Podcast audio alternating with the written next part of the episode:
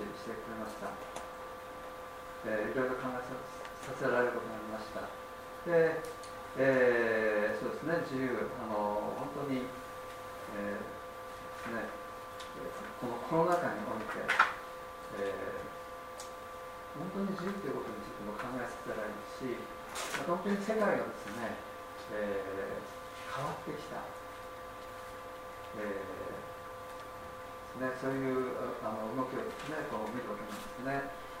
ですね。で本当に自由っていうのはあの本当に私たち自分たちの力で得たわけじゃないんですけども本当に自由っていうのがあの感謝すべきことだなというふうに思わされることが最近本当にこう感じます。であの今ですねあの香港がですね、えー、大変なことになってます。であの1997年にですねあのイギリスから中国に変化されたんですね、え1997年、ですからもう24年ぐらい前なんですかね。でその時ですね中国はイギリスに、えー、一国二制度をもって2047年までその、えー、香港のその自治を認めるという約束をですね交わしたようなんですね、えー、ですから中国は社会主義の国でありながらも香港のその民主主義的な自治を50年間はえ認めますよっていうことだったんです。ね、2047年、本当だったら2047年まで民主主義によるその自治を認めるはずだったんですね。えでも、あのその約束はですね、強引にですね、破られてしまったっていうのを今見てるわけなんですけども、今現在もう香港にはですね、えー、言論の自由はありませんそしてまたあの集会の自由もないんですね、えー、私たちこうしてですねこうやってあの今コロナで、まあ、まあ、不自由なところあるんだけども、えー、オンライン礼拝のためにですねこうやって、えー、集まることができている。そしてそれを配信することができている。またその中でメッセージを語りまたこう神様から語られたことまた言いたいこと証ししたいことシェアしたいこと自由に言える。その自由ですね。そういうのがないんですね。で中国共産党のですねイデオロギーですね、えー、違反するメディアビジネス宗教学問、まあ、そういったことを監視されるですね違反したらあ拘束されるという状態なわけです、まあ、香港の人々にとっては以前あったはずの自由がですねこの1年の間になくなってしまった大変なショックだと思いますね。監視された自由のない社会まあその中でですね、えー、まあ、香港の人たちはですねそういう中ですね、まあ、希望を乱すことができない。今香港からですね国外へ出ていこうとする人がですね増えているそうです。でも誰もがですね出ていけるっていうわけじゃないですよね。とであの香港のクリスチャンはですね全人口の10%ということですね。で750万人。全人口は750万人なので75万人のクリスチャンがいるということになると思います。でこの75万人のクリスチャンの中には香港を去る人もいればまたとどまる人もいるということです。まあほとんどはとどまるんじゃないかと思うんですけども、まあ、経済的なこともありますしね。まあ香港を去るということにはまあ、大きな犠牲を伴います、まあ、家族や友人との別れまたは仕事であるとか財産をですね捨てなければならないかもしれない。ですがあの民主化運動にですね関わってきたクリスチャンも多くいます。またあキリスト教会の指導者たちもですね、えー、これまでの活動できませんし、まあ、確実にっていう人もいいと思うんですけども将来捕まる恐れがありますよね、まあ、捕まらないために香港出た方がいい、まあ、そういう選択が選択がですねあるわけです。中国本土ではその、まあ、あの共産党のその総書記トップですね。習近平。中国の共産党のトップになってからですねクリスチャンへの迫害もですねまた教会への迫害も一段と激しさが増しています。テレビでもまた YouTube でも教会が破壊されるのをこう23年前、えー、見ました。YouTube にもたくさん出てました。けれども今ですね YouTube 開くとですねそういうのが一切ないんです。まあ削除されてしまったんだと思うんですけども。まああのこれから香港でもクリスチャンや教会の監視が厳しくなると思いますね。で今香港のクリスチャンはですね本当に厳しい判断とですね決断をですね迫られているという状態なんですね。ところでですね初代教会の時代ですね。初代教会の時代にユダヤ教を信仰するユダヤ人はですねイエス様を信じる救い主と信じるそのユダヤ人の人たちを迫害しました。でその時ですね、えー、使徒の働きの8章を見ると使徒以外のクリスチャンはえー、ユダヤやサマリアに逃げてった散っていったっていう言い方になります。使徒以外のクリスチャンですね、えー、みんなエルサエルサレムからですね逃げてきました。でもですねただ逃げたんじゃないんですね。行く町々においてイエス様のことを伝えながら逃げたんですね。またですね AD70 年にはですねローマとユダヤの戦争が起こりました。でこの時はですねエルサレムの町も神殿も破壊されてイスラエルというその国はですねなくなってしまいました。消滅してしまいました。で今1948年ですねイスラエルまたできましたけども、え建国されましたけどもその時何があったんですね。その後ユダヤ人クリスチャンはですねイスラエルの地から世界中に散ってたんです。このことはですね彼らにとっては大変悲しい出来事だったと思います。でもですねこれを機に福音がさらにもっと世界にですね広がっていったんですね。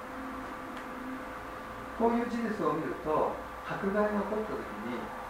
自分の国を捨てて他の国に行くということが必ずしも何かこう自分の国を裏切るようなその間違っていることじゃなくてかえって神様の計画をですねこう進めていくようなことがあるんじゃないかなとそういうふうに思いますマタイの10章の23節にですね。イエス様はこういうこと言ってるんですね。彼らがこの町であなた方を迫害するなら次の町に戻りなさい。というわけは人の子が人の子というイエスなんですよね。人の子が来る時までにあなた方は決してイスラエルの町々を巡り尽くせないからです。というふうに書いてますよね。つまりですねイエス様が再び戻ってこられる時世界中の全ての町々をですね巡り尽くすことは多分できないだろう。そういうふうに私は思うわけなんですね。だから迫害に起こったら他の町また他の国に移るということも神様が導かれる選択肢の一つであるとそのように思います。でもですねクリスチャンはどこに行こうとも神様から与えられている使命はですね大宣教命令です。福音を述べ伝えることなんですね。福音を述べ伝える自由がないところにはいつまでもとどまる必要はないということも言います。もしも特別な神様の導きがあるならば話は別ですけれども迫害がキリストのとどまって福音を述べ伝えることが使命だというふうに導かれるならとどまってそしてとどまることも選択肢の一つです。まあそこから見えるにもそこにとどまるにも神様は私たちに選ぶ自由をですね、えー、与えてくださっています。今ですね香港ではそういう決断しなければならない状況ですよね。で今日はですね自由は神様からの賜物。神様から与えられたもの。神様と共にあるんだということをですね見ていきたいなというふうに思います。で今日先ほどあのサムエル第3部のところを読んでいただきましたけどもちょっとその前の話をですねしたいなと思うんですね。イスラエルの神はですねエジプトの地でですねおよそ400年の間奴隷として、えー、強制労働をですね最近の言葉で言うと強制労働をですね強いられていたんですね。で神様は自由のない生活をですね強いられているそのイスラエル人をですね見てですねとてもあまりに思いました。かわいそうに思いました。何としてそこからあ脱出させたいと思いました。でモーセを使わしてエジプトからの脱出をですね神様は導いたんですね。でモーセの、えー、モーセがですね死んだ後ヨシュアが代わってイスラエルを導きました。そして約束の地カナンの地に定住するようになったんですね。それから300年または400年くらいでしょうかね。その間は獅子獅子獅子記っていうのありますよね。獅子記その獅子と言われる人たちその指導者たちがイスラエルを治めるようになりました。まあ有名な人で言うとギデオンであるとか、えー、ギデオンとかサムソンですね、えー、女性もいますね。えー、女預言者デボラっていう人がねいますよね、えー、まあ、そういった獅子の人が、えー、イスラエルを治めました。でその後預言者サムエルが神様に立てられてそしてサムエルがイスラエルを導くようになったんですね。そのところですね、えー、見ていきたい、えー、あそしてですねサムエルが年を取ってくるとですね今度はイスラエルの国は王様が欲しいというふうに言い出したんですね。そこのところ今日はそこのところなんですね。第一サムエルの8章4節から7節イスラエルの長老たちはサムエルのところに行ってお願いしました。自分たちにも王様が欲しい。サムエルにお願いしたんですね。まあそれにはですねいくつかの理由があります。まあ一つはですねサムエルが高齢になってきたということですね。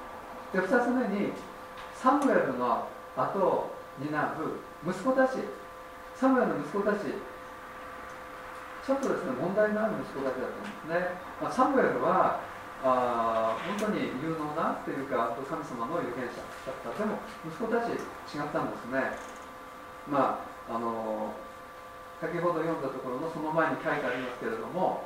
利得を追い求める。また賄賂を取る。また裁きを曲げる、えー、まあ、そういった人たちにはちょっと、えー、イスラエルの治めイスラエルを治めることも任せられないでしょうね。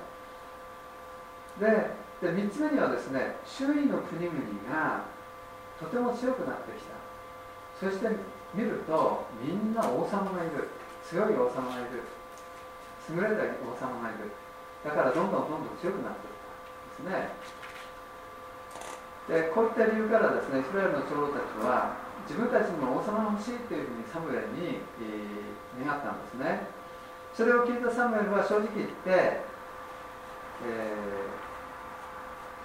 喜ぶこと喜ぶことはできなかった。まあ自分がですねなんか、えー、不十分というか物足りないようにあの、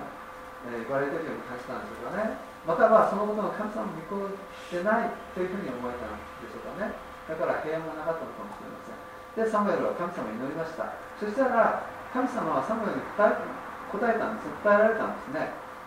この民が言う通りにしなさい。この民が願うようにしなさい。民の声を聞いてあげなさい。それはねサムエルあなたを退けたんじゃなくてこの私神を退けたんだだよってことをですねサムエルに言いました。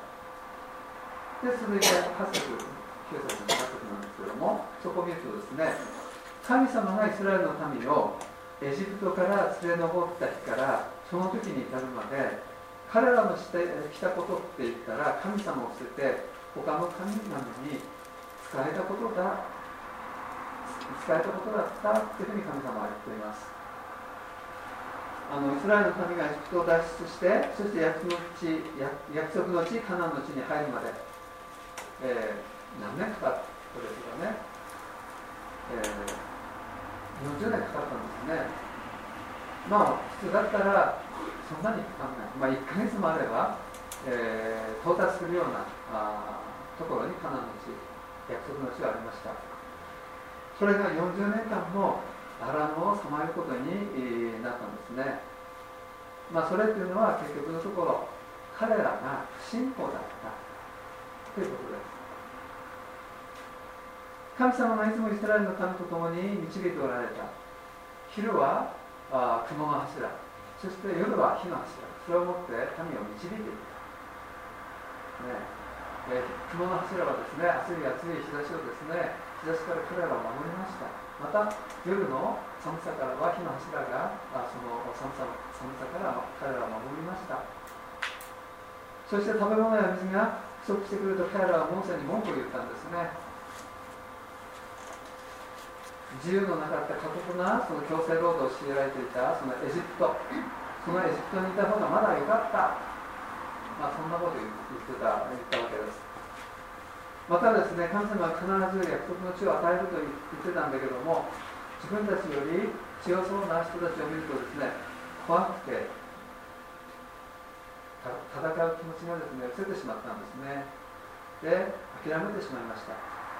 またこの時もモーセに文句を言ったんですね。彼らは困難に遭遇するために神様に頼ろうってするんじゃなくてやっぱりモーセの言う神なんて当てにならない。で自分たちで神様を作ってそしてその神様を拝もうっていうね金で、えー、格子を形作って拝んだっていうそういうところがありますけどもそういうことをしたんですね。まあ、イスラエルは繰り返し繰り返し神様を捨てて裏切ってきた。神様が言う通りにねさっき言ってましたね、えー、神様を捨てて裏切ってきたというころなんですで今そして再びイスラエルの民は同じことをしようとしてました王様のいる国々が自分たちよりも強い国に見えました。また自分たちよりも繁栄しているように見えました。自分たちも同じようになりたい。と思いましたで18節の次の19節今日読んだところの19節あたりにそういうところが書いてあると思うんですけども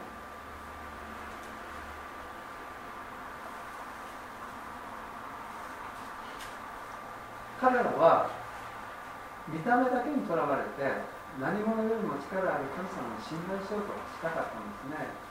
そこに問題がありました。神様にとってイスラエルの王様を立てるとか立てないとか問題じゃなくてどちらにしてもまず第一に神様により頼むっていうですね態度があるかどうかが問題だったんですね。神様はサムエルに彼らが願うようにさせてくように言いました。そして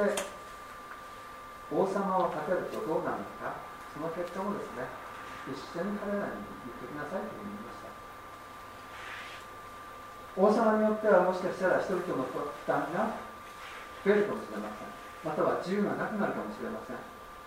そうなった時には彼らが決めたことですからその結果の責任は彼ら自身が負わなければならないんですよということですよね。でこういった流れでもってですねイスラエルにですね王様が立たされたんです。一番目の王様がサウルですね。サウルが王として立たされました。サウルは比較的いい王様でしたよね。最初の頃はね、えー、ハンサムでですね背が高かった、えー、見た目がとても王様らしい王様だったんですね。立派な王様でした。で、えー、周囲の国々と戦いがあってで彼はあの勝利したんです、え勝利を重ねていったんですね。でもそのうちにですね高慢になってたんですね。まあそこがサウルの問題ですね。高慢になっていって預言者サムエルの言うことも聞かなくなっていった。部下に対する態度も強権的になっていった。神様の御心から離れていった。というものですね。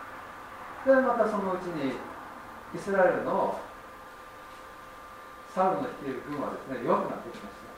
近隣の国々の方が強くなってきました。特にペリシテ人は非常に強かったですね。そんな時に現れたのが、2代目の王様ダビデです。ダビデ。で皆さんダビデのことよく知ってますよね。で私もダビデは大好きですけども、えー、若くして有志の頭角を表して多くの戦いに勝利しました。でサウルは1000人を撃って、えー、ダビデは万人を撃ったって民衆が言うとサウルはダビデを妬むようになりましたね。でダビデを殺そうとそんな計画を立てました。まああのダビデはですねまあダビデも人間だからまあ後になって人としての弱さゆえに重大な罪を犯してしまいました。それでもですねダビデの心は変わることなく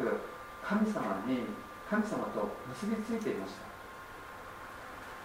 サムエル記また支援を読むとですねダビデがどのような人だったかっていうことがですね、えー、分かると思います。想像がつくかと思うんですけどもダビデは神様を愛し神様に信頼し神様に従うことを何よりも喜びとする人でした。ダビデはですねいつも、えー、心から神様を礼拝して神様と交わりまた誰よりも神様がどのような方なのか神様の祝福や恵みをですね知ってる人でしたダビデは旧約時代の人でしたが神様からの自由をですね体験していた人じゃなかったと思います。またダビデは神様の価値観というのをよく知っている人だったじゃないじゃないかなというふうに思います。ですからダビデは人に対しても思いやりがありましたし情け深く礼儀正しい人でした。そして3代目の王様だったソロモン。ソロモンの時は当時もまた歴史的にも、えー、一番栄えた国ですね、えー、また平和な国ですね。だったんですね。けれどもソロモンの後北王国と南王国に分裂しました。まあなんかあのイスラエルについての授業をやってるみたいですけども。で北王の北王国の王様は全部で19人。みんな悪い王様でした、え、それに対して南王国の王様は全部で20人。その中にはいい王様と、え、思われる王様が6人か7人ぐらいいたと思います。ね。で中でも4人ぐらいはとてもいい王様でしたね。まあでも、えー、南王国も悪い王様が多かった。南王国の王様といったらやっぱりあこのダビデの家系です。ね。ダビデの家系から救い主イエス・キリストが誕生しました。イエス・キリストの家系には悪い王様もいたんですね。でもそういったところからですね、えー、救い主イエス・キリストが、えー、誕生しましたね。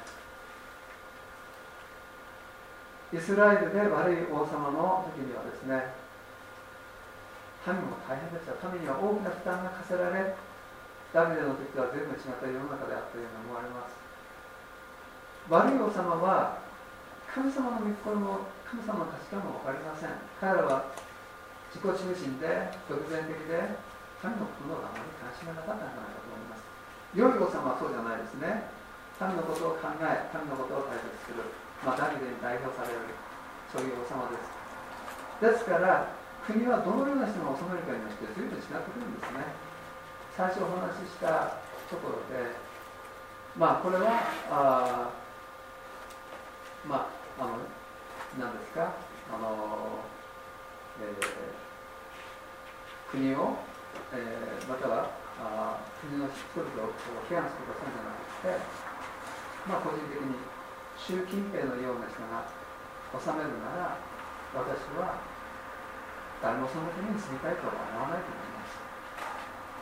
自由のない監視された国には私は住みたいとは思いません。けれども自由と平安のある国にはですね住みたいと思いますね。神様を信じ神様の価値観に立ってことを行う人が集めるならばそこには自由と平安があるはずです。自由と平安は神様と共にあって神様から来るからです。私たちは神ご自身が治める天の御国をですね求めていますね。イエス様が治める御国です。そこには自由があり平安もあります。新約聖書には自由という言葉がいっぱい出てきます。何度も出てきます。旧約聖書には出てくるけれども数は少ないです。で終わりにですね新約聖書から1箇所お読みしたいと思うんですけども第一コリント7章の21節にこういうふうに書いてあります。第一コリントの7章21節に奴隷の状態で召されたのならそれを気にしてはいけません。しかしもし自由の身になれるならむしろ自由になりなさい。というふうにパウロが言ってるんですね。当時ローマの教会では自由人も奴隷も差別することなく一緒に礼拝を捧げていたようですね。でローマ皇帝がクリスチャンを迫害した理由の一つがそのことにあったようなんですね。このこともその理由の一つみたいなんですね。当時の常識では自由人と奴隷が一緒に同等の関係で何かをするということはですね許されていなかったんですね。当時の社会秩序を破壊する壊すような行為だったんです。パウロは奴隷の身分から自由の身になれるなら自由になるように助言しています。皆が自由になることはですね神様の御心だからで神の御国では自由人も奴隷も男も女もどこの国の人であろうと国籍は関係ありませんしかしこの地上においては人に自由を与えることよりも永遠の救いを与えることが重要なことなんですねですから先ほど、えー、第一コリント、えー、第一コリントの7章21のところでまあもしも自由の身になれるならむしろ自由になりなさいちょっとあのせあまり積極的でない言い方をしてるんだと思うんですけども。でも自由になることは神様の心であると、えー、そのように思います。まあ、あのこの地上で自由を与えられたとしても永遠の救いを受け損ねるなら何の得にもならないことです。救いは自由よりも神様にとっては優先されるべきことまた私たちにとっても人間にとっても優先されるべきこと結果的にはそう思います。ね。まあそうなんだけどもこの地上では皆が自由になることは神様の心ではあります。自由になれるなら自由になるのがいいんです。自由はですね神様と共にあるんですね。で香港や中国の人々の救いのためにですね今日ですね祈りたいと思うんですね。また香港と中国のクリスチャンのためにも祈りたいと思うんです。中国共産党のもとでですねクリスチャンはですね前よりもひどい迫害を受けています。集会の注意がありません。共に集まって礼拝するのにもですね命がけです。でもですね中国共産党はですね彼らの心まで支配することはできないんですね。彼らの心はですね神様と共になってですね彼らの心は自由なんです。彼らに神様の自由と大きな助けと奇跡があるようにですねお祈りしたいと思います。またさらにですね多くの人々がキリストの救いを受けるようにですねまた中国共産党員の中にもですね救われる人々が起こされるように今日ですねお祈りしたいなと思います。それではお願いします。天のお父様。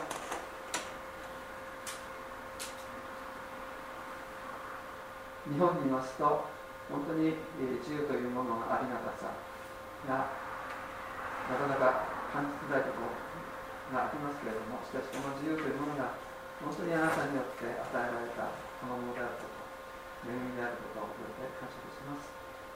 神様今香港にいますクリスチャンまた中国にいますクリスチャン。主よ本当にこの自由がありません。しかし信仰によって彼らの心が守られまたあなたを信じることについては自由であることを感謝いたします。神様どうぞ今香港のクリスチャンまた中国のクリスチャンの中にあってあなたがあなたの自由また大きな助け奇跡を与えてくださいますように。どうか彼らを助けてくださいますように。また神様どうか中国の、えー、人々にあなたの救いがまた自由が与えられますように。また中国共産党の人々のうちにも神様の与えられる救いが広がっていきますようにあなたが豊かに働いてくださいますように主導かお願いします。神様どうかこの心の中にあってあなたの御業とまた働きがますます豊かになされていきますようにしてあなたのご栄光が豊かに表されあなたの皆が満たされますように